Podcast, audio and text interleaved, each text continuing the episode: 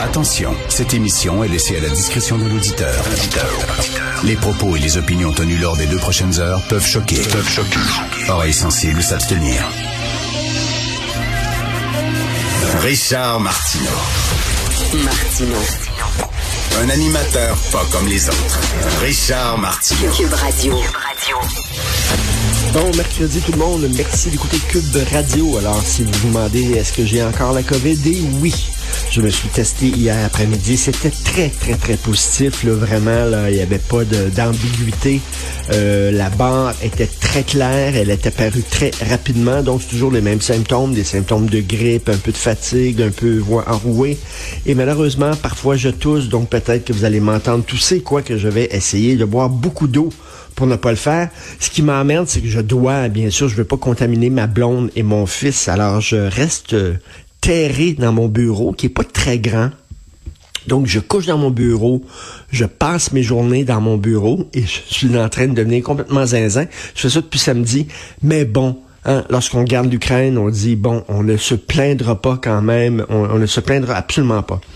Je veux parler de due diligence. Due diligence, tu sais, c'est faire, faire, faire la job. Regarder les papiers, euh, vérifier si tout est correct avant de prendre une décision. Deux, euh, deux histoires. Euh, la ville de Terrebonne vient d'accorder un contrat de plus de 700 000 dollars à l'entreprise d'un homme d'affaires qui a déjà reconnu sous serment avoir versé des pots de vin à l'administration de l'ancien maire, Jean-Marc Robitaille. Attends une minute, là. L'entreprise est fautive.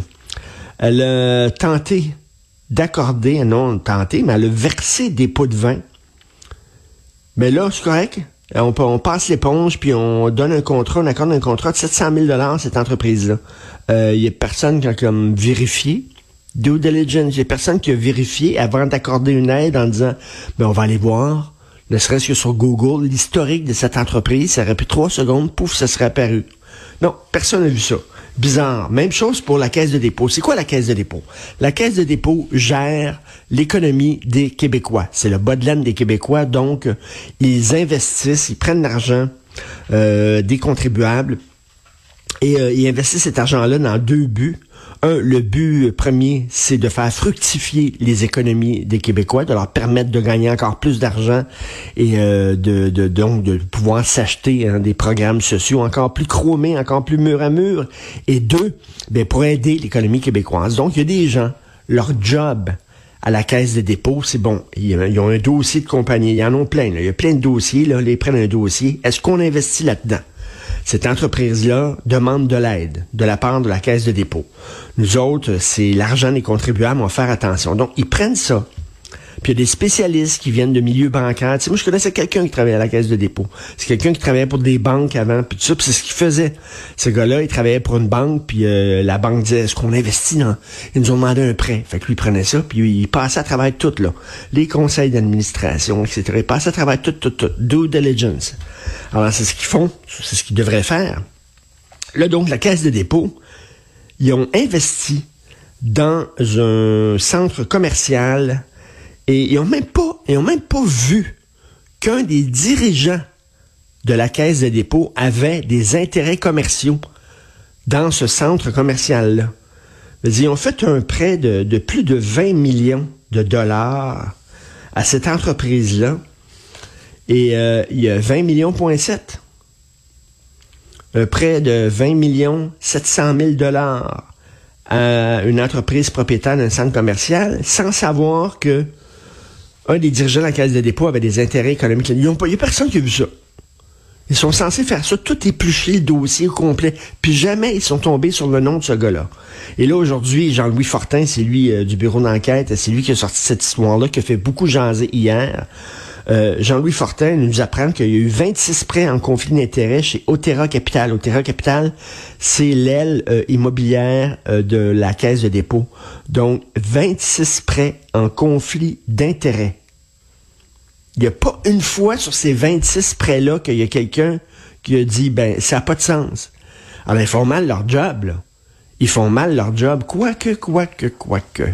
L'exemple vient en haut. Monsieur Fitzgibbon, le ministre Fitzgibbon, il s'est retrouvé et régulièrement, souvent, et le journal en a souvent parlé, D'ailleurs, il avait pris le journal en grippe, M. Fitzgibbon, mais il s'était retrouvé dans des, situations, peut-être pas de conflit d'intérêt, mais en tout cas d'apparence de conflit d'intérêt. Il y a des gens qui disaient, wow, qu'est-ce que M. Fitzgibbon fait exactement là-dedans? Donc peut-être que c'est, tu à la caisse de dépôt, ils ont vu ça, mais quand il y a, quelqu'un qui ne fait pas sa job, ça n'a pas de sens. Et euh, justement, le, gars dont je vous parlais, qui travaillait à, la caisse de dépôt, il me disait souvent, et, il dit, lui, il a quitté. Il était dans le milieu de la banque. Il est allé travailler là. Et après un petit bout de temps, il a quitté. Pourquoi? Parce qu'il dit, moi, ma job, c'était de vérifier, de prendre un dossier, de vérifier, est-ce que cette entreprise-là mérite qu'on investisse l'argent des contribuables euh, là-dedans? Fait qu'il dit, des fois, je regardais ça, puis je dis, non, il n'y a pas d'avenir, c'est une entreprise, c'est un canard boiteux, tout ça. Non, non, non, on va perdre notre argent, ça n'en rien. Fait qu'il disait, tu sais, il prenait les tentes, boum, puis il disait, non, refusé. Et là, en haut, on lui disait, ben non, ben non, ben non, on, va de... Ben, il dit, non, non, mais je, vous dis, j'ai regardé, j'en ai, ma job, c'est ça. Vous êtes venu me chercher dans le milieu bancaire, dans le milieu privé, parce que vous aviez confiance en mon expertise, en mon expérience. Euh, moi, ben, je vous dis que c'est pas bon, un canard boiteux. Non, non, laisse faire, là. Les décisions étaient comme prises par en haut. C'est des décisions politiques. Fait que lui, il dit, je me suis rendu compte que je servais strictement rien, parce que quoi que je disais en haut, la décision était déjà prise des amis du parti, des amis du gouvernement, des affaires comme ça. ça. J'ai sacré de calme, j'ai retourné dans le milieu bancaire. Je sais pas si c'est comme ça, mais comment ça se fait que, que ces gens-là ne font pas leur job? C'est la caisse de dépôt. C'est notre argent. Ils devraient euh, utiliser notre argent à meilleur escient que ça. Et maintenant, nous allons parler euh, du, euh, du Parti libéral du Québec, parce qu'on parle beaucoup hein, de la déconfiture du PQ.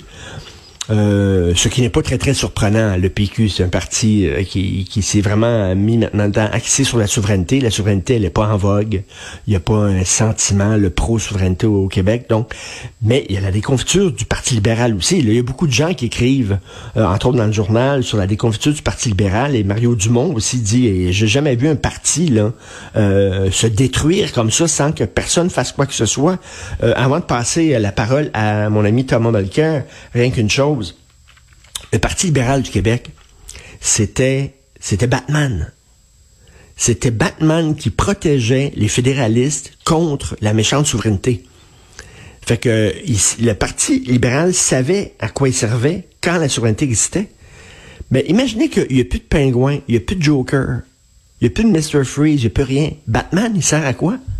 Il n'y a plus personne qui envoie le signe d'alarme sur les nuages. Le Batman, on a besoin de vous dans le ciel de, Gotham City. Batman est là, il passe ses journées, il n'y a plus de bandits.